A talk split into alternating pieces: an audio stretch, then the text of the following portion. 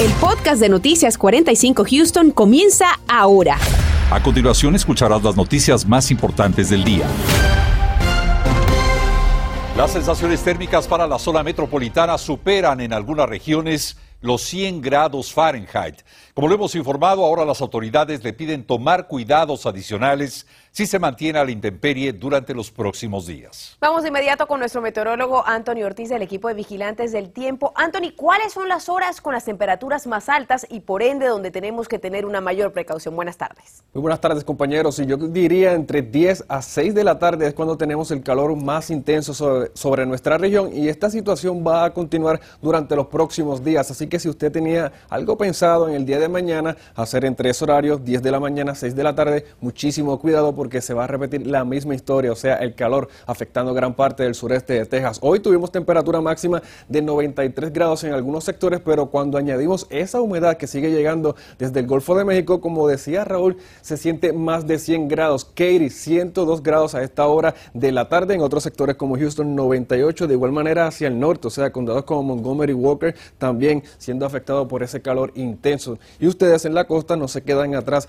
casi en los tres dígitos, así que precaución porque este calor va a continuar en horas de la noche. Vea esto, 5 de la tarde 90 grados, 8 de la noche 80 grados en cuanto a esa temperatura y todavía eso de la medianoche, la temperatura sintiéndose casi los 80 grados, son temperaturas que se dan habitualmente entre ese horario de 9 a 10 de la mañana, pero se estarán dando en horas de la noche, así que precaución. Actualmente ya fuera todo muy tranquilo, sí hemos visto algo de nubosidad que se ha formado a través del sureste de Texas, pero ninguna asociada a precipitaciones y esta constante va a continuar durante los próximos días. Lo que tendremos es calor muy intenso. Satélite radar no muestra mucho nada de colores en verdes o naranjas que nos dan a nosotros entender que hay actividad de lluvia. Si eso no está con nosotros durante el día de hoy, ni va a estar con nosotros durante en horas de la noche, solamente nubosidad que se va a estar formando a través del área de Houston. Así que por el momento nada de precipitaciones. Más adelante hablaremos en detalle hasta cuándo vamos a tener este patrón de tiempo caluroso en la ciudad espacial. Y en medio de esta fuerte ola de calor, esta madrugada, una estación generadora de energía se incendió en el área de Fort Bend. Más de 12.000 usuarios reciben el servicio de esta estación, aunque por ahora no ha habido mayores problemas en el abasto. Justamente, Raúl, vamos a ver cuál ha sido el impacto de este incidente. Vamos a pasar en vivo con nuestro compañero Daniel Tucho. Daniel, buenas tardes, te escuchamos. ¿Cómo están? Muy buenas tardes. Eh, ya quedarse sin energía, imagínense, con estas altas temperaturas que estaba mencionando Anthony, sería una verdadera pesadilla porque esta planta, por supuesto, abastece a miles de familias aquí en eh, no solamente el condado de Fort sino en el condado también de Harris, me comentaban las autoridades. La buena noticia, y quiero eh, que vean imágenes en vivo, es que ya la situación ha estado controlada por parte de las autoridades. El incendio ya no es un problema para los bomberos. La mala noticia, si es que podemos decir la mala, es que hay que esperar si es que habrá algún tipo de consecuencia para los usuarios, precisamente para todos los que vivimos aquí en el área metropolitana de Houston. Quiero que vean las imágenes de anoche cuando inició este incendio en la planta WA Paris de la empresa Energy, aquí en el condado de Fort Bend. Esta planta, según las autoridades, genera electricidad para 75 mil familias, me decía el vocero de Energy, cuando el consumo es elevado por olas de calor como la que estamos viviendo actualmente.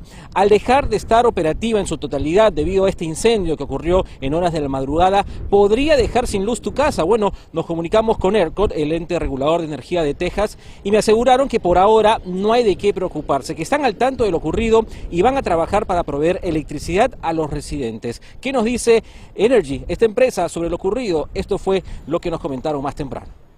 It is one unit among hundreds and el vocero de la empresa Energy me dijo que esta planta es solo una de cientos, quizás cerca de mil en todo el estado de Texas, que generan energía y que van a hacer lo posible para que nadie se quede sin electricidad en sus casas.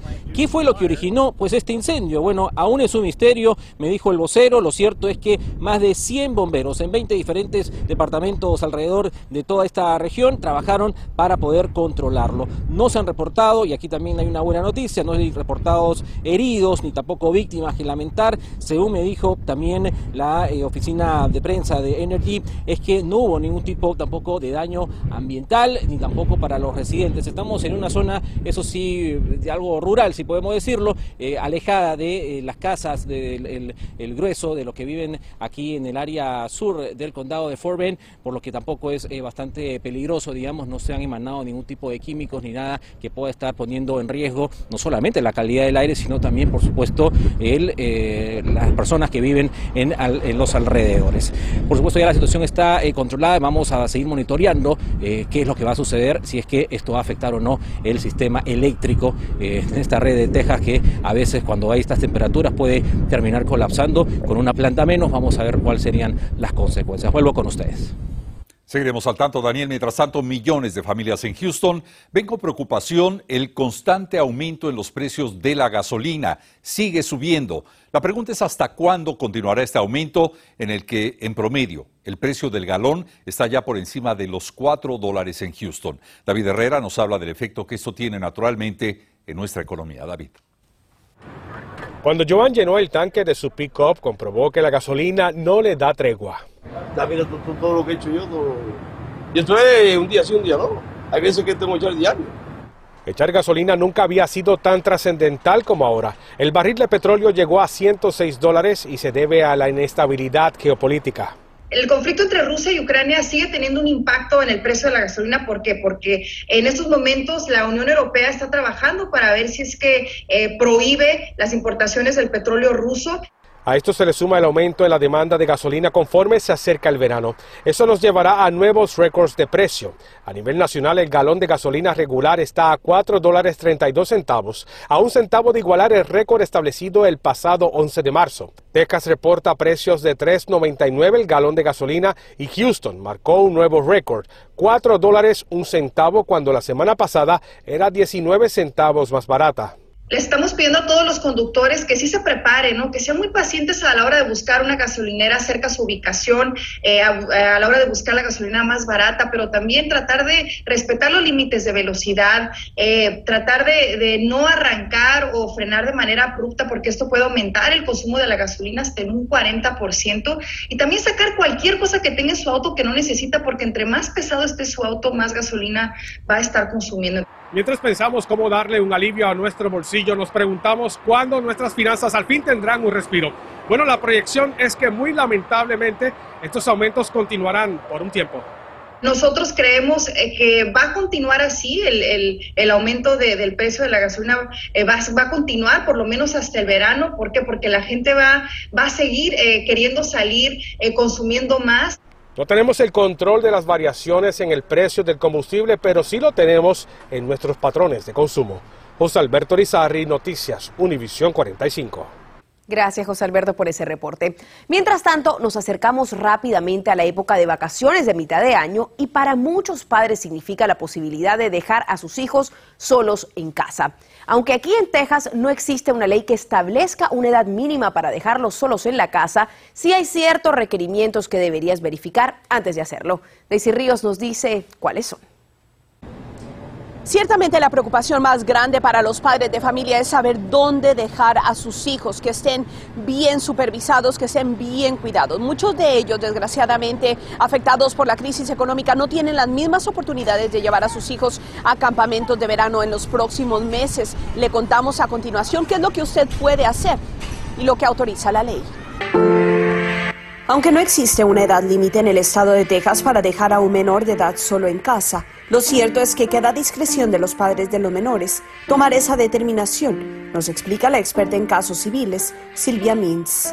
Es legal dejar a sus niños en casa solos siempre y cuando los niños se puedan cuidar solos y tengan una edad apropiada para hacerlo. Esta es una decisión individual, análisis individual de cada niño, dependiendo de la madurez y la habilidad del niño de responder a emergencias. Pero ¿cuáles son las atenuantes que debemos verificar antes de dejar a nuestros hijos solos en casa? Si los niños tienen la madurez suficiente para poder llamar en caso de una emergencia, si saben el número de teléfono del padre o la madre para contactarlos, la dirección de la propiedad donde están, qué hay adentro de la casa. Hay armas, hay cuestiones que lo pueden poner en riesgo. Eso lo debemos de dejar muy bien guardado antes de irnos. Y por supuesto, si vamos a dejar a un niño cuidando a otros niños, puede ser que eso no sea muy buena idea porque no podemos darle la responsabilidad de cuidar a niños pequeños a un niño que todavía está desarrollándose. Hacer un análisis previo de si nuestros hijos están preparados para estar solos es preponderantemente importante, verificando lo siguiente, la edad de los niños, capacidad intelectual de los niños, qué hacer en caso de emergencias, explicarles cómo usar el teléfono, algo en lo que coincide la especialista en consejería Daniela Colburn, quien nos explica más de cómo proceder con los niños. Mismo de ser autosuficiente y de ser responsable, de seguir reglas que usted le ha dejado, de saber cómo contactarse con personas eh, que ellos necesiten. El ex alguacil del condado Harris y ahora comisionado del precinto 2, Adrián García, nos detalla que hay que tener siempre precauciones si procedemos a dejar a los menores en el hogar y constantemente comunicarnos con ellos. Por favor, lléganles a, hablar de la seguridad, de no abrir las puertas, de no eh, usar la, estofa, este, para prevenir que lleguen a suceder ningunos eh, este, tragedias. Pero sobre todo recordar que los niños siguen siendo nuestra responsabilidad e inclusive si pasa algo en nuestra ausencia, podría calificarse como negligencia. Reporto para Noticias Univisión 45, Daisy Ríos. Empezamos una nueva semana, así que vamos a hablar de las cifras del coronavirus. Este domingo las autoridades de salud del Centro Médico de Texas reportaron 645 casos nuevos de COVID-19 en el área metropolitana de Houston, un incremento significativo si lo comparamos con la semana pasada donde se registraron 377 casos.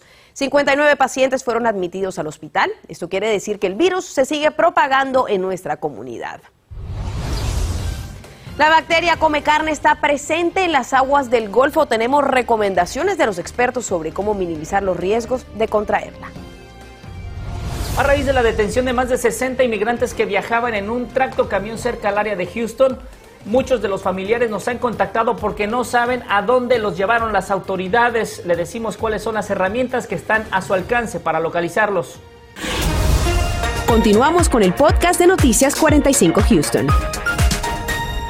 69 inmigrantes y uno más que se encuentra hospitalizado continúan bajo la custodia de las autoridades luego de haber sido encontrados el viernes en el interior de un camión de carga. Y como es natural, Raúl, son muchas las familias que quieren saber quiénes son estos inmigrantes y cómo obtener información sobre su condición y su estatus. Justamente David Herrera nos explica esta tarde cómo hacerlo a través de importantes herramientas de búsqueda. David. Y es justamente en este momento están abordando cerca de 10 Después del reporte que le llevamos hasta sus hogares el pasado viernes, fui contactado por lo menos por tres familiares de inmigrantes que no sabían nada del paradero de sus seres queridos. Estos son los mensajes que recibí. Una persona de Colombia, otra de Guatemala y un residente de Houston que dijo haber identificado a su familiar.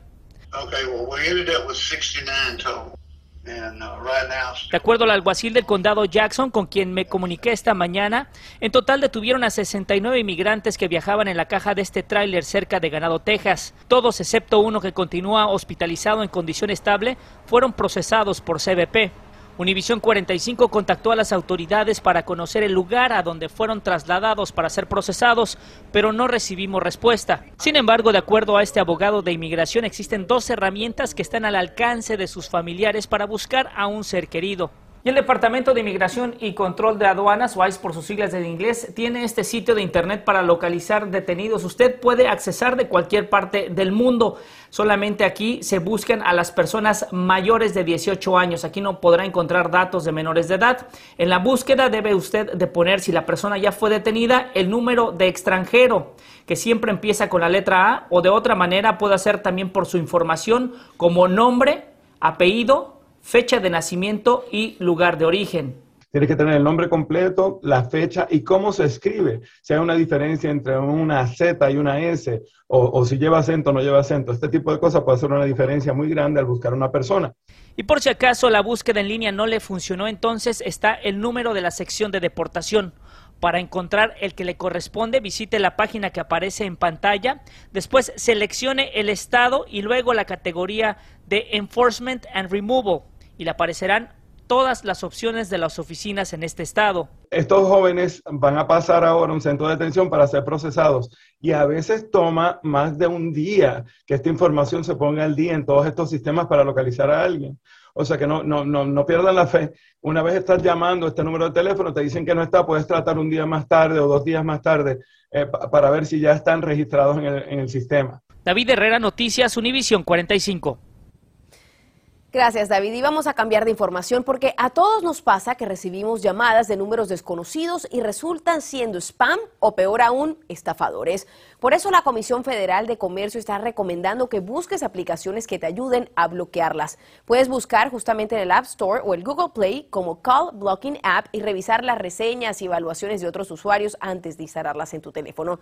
También puedes hablarle directamente a tu proveedor móvil para pedirle recomendaciones. Y por último, revisar los ajustes de tu teléfono para ver qué tipo de llamadas puedes desviar. Bien, y continuando con la información, eh, nuestra serie de consejos, sobre todo para aquellos que recién comienzan su búsqueda de empleo de tiempo completo después de graduarse de la escuela secundaria, del community college o bien de la universidad. Hoy hablamos con Workforce Solutions sobre las alternativas para obtener una valiosa experiencia laboral en el mundo real. Toma nota. Bueno, tenemos unos programas que se llaman eh, Observación en el Trabajo, que es prácticamente aprender mirando, donde los estudiantes se les asigna un profesional o un mentor que les muestra cómo hacer el trabajo. Esta es una buena oportunidad, para, sobre todo para aquellos estudiantes que no saben con claridad qué quieren hacer en su futuro. Algunas pasantías son pagadas mientras que otras no lo son. De cualquier manera, una pasantía brinda la oportunidad de adquirir experiencia, desarrollar habilidades, establecer y crear nuevos contactos profesionales que son de muchísimo valor para comenzar tu nueva carrera. Llegamos al mes de mayo y el calor intenso está con nosotros y si mira esta gráfica va a continuar con nosotros por lo menos los próximos siete días. Las temperaturas máximas alcanzando al menos 92 grados, pero esto sin añadir esa humedad que hace sentir un poco más elevado esa temperatura. Por el momento, al parecer, ese periodo llegando hacia el fin de semana, la temperatura más alta 95 grados. Así que es muy importante que usted siga las debidas precauciones cuando esté fuera de casa. Tomar bastante agua, esto es vital para aquellas personas que trabajan en la intemperie, reducir esa exposición al sol y más aún si hace algún trabajo fuera de casa, o sea, en la construcción o también en la jardinería, vestir con esos colores claros y además de esto verificar ese asiento trasero no me deja nadie desatendido. Planificador para el día de mañana a ese horario de 8 de la mañana, 78 en cuanto a esa temperatura, ya para ese entonces se sentirá algo húmedo, o sea, esa temperatura estará registrando 78 pero sintiéndose casi en 85, ya para el mediodía cuando salga a comer 87 en cuanto a la temperatura, ya se va a estar sintiendo cálido y eventualmente en ese horario de 4 de la tarde será el más caluroso, 92, pero sintiéndose casi en 100 grados en la ciudad de Houston. Por el momento no estoy mirando nada de precipitaciones, pero sí me mantengo, mis ojos se mantienen mirando esa sensación térmica térmica que será peligrosa para el día de mañana. 94 en Katy para ese horario entre 3, 3 y 30, 93 en Houston, 95 hacia la zona del campo. Zona costera también se va a sentir el calor intenso, así que precaución porque mañana promete ser un día bastante cálido. Por el momento no hay nada de actividad de lluvia. Si mira esta gráfica detenidamente, vea que 0% martes, miércoles, jueves y viernes. Ahora bien, entrando hacia el fin de semana, tal vez pudiéramos ver caer algunas gotas de lluvia precisamente porque al norte de nosotros se va a estar acercando lo que es un sistema frontal y esto puede producir y formar alguna actividad de lluvia. Esto sería el sábado en horas de la tarde. No es que toda la región tendrá actividad de lluvia, el porcentaje se mantiene muy bajo. Además de esto, el domingo también hay oportunidad de algunas precipitaciones hacia el este de la carretera 45 y es lo que estaremos monitoreando de aquí hacia el fin de semana. De haber algún cambio en esto, obviamente lo sabrá aquí en Noticias 45. Así que lo dicho, martes y miércoles temperaturas en los 92 grados, todo muy tranquilo allá afuera, o sea, nada de precipitaciones, pero jueves, viernes y sábado sería el periodo más caluroso de esta semana, temperaturas en los 90 grados, pero sintiéndose aún más elevado, 100, 102 grados y tal vez la posibilidad de lluvias a través de la región entre sábado y domingo, así que para ese entonces si va a salir fuera de casa, tener cuidado con el calor, pero salir con ese paraguas en mano. Hasta aquí el reporte del tiempo, que tengan todos una excelente tarde. Gracias, Anthony. Y precisamente hablando de las altas temperaturas, el calor que estamos viviendo se presta para propiciar el escenario perfecto de proliferación de bacterias en el agua. Estamos viendo imágenes en vivo de Galveston y justamente este es el caso de la peligrosa bacteria come carne que, aunque no es muy común, sí hemos registrado algunos casos en años pasados. Por eso justamente hay que extremar las precauciones a la hora de sumergirnos en el agua. La bacteria en sí es muy común. De hecho, mucha gente la tiene bajo su piel. Pero es raro que esté causando una infección seria, como una fascitis necrosante. Cuando la piel se pone roja, caliente y se empieza a expandir rápido, entonces es cuando una necesita atención médica urgente. Por supuesto que hay algunas cosas que podemos hacer para prevenir infectarnos, según nos dicen los especialistas. Lo primero es evitar ir al agua con heridas abiertas. Además, lavarse con agua limpia y jabón al salir del mar. Y por último, las cortadas que se realizan durante esas actividades marítimas deben desinfectarse de inmediato. Tenga muy en cuenta estos importantes consejos. Estás escuchando el podcast de Noticias 45 Houston. La muerte de un adolescente tras el robo de unos tenis al oeste de Houston ha provocado que cuestionemos a las autoridades. Les preguntamos qué están haciendo para mitigar estos crímenes en la zona. Su respuesta esta noche a las 10. Además, también le vamos a contar cómo a través de un programa del gobierno federal podría aplicar para conseguir internet más barato aquí en Houston. Vamos a ver el paso a paso de cómo debe hacerlo tarde calmada en la ciudad de Houston, sin precipitaciones, pero el calor dice presente. De hecho, temperaturas que se llegan a sentir por encima de los 100 grados en el área de Katy, 98 en Houston, en Conroe, temperatura de 98 grados y todo esto precisamente por el viento que sigue trayendo toda esa humedad hacia nuestra región. Así que este patrón de tiempo va a continuar durante los próximos días, así que habrá que cuidarse, obviamente, por esas altas temperaturas que van a continuar de aquí hacia el fin de semana, que por el momento no veo nada de precipitación, así que habrá que cuidarse bastante y tomar bastante agua. Sobre todo me quedé impresionada lo que mencionaste que de 10 de la mañana a 6 de la tarde es el calor más intenso, gran parte del día. Todo el día, sí, todo, el día. Así que si van a hacer alguna actividad, ya saben. A Tori, gracias, gracias a usted. Nos veremos esta noche a las 10. Feliz tarde. Gracias por escuchar el podcast de Noticias 45 Houston. Puedes descubrir otros podcasts de Univision en la aplicación de Euforia o en univision.com diagonal podcast.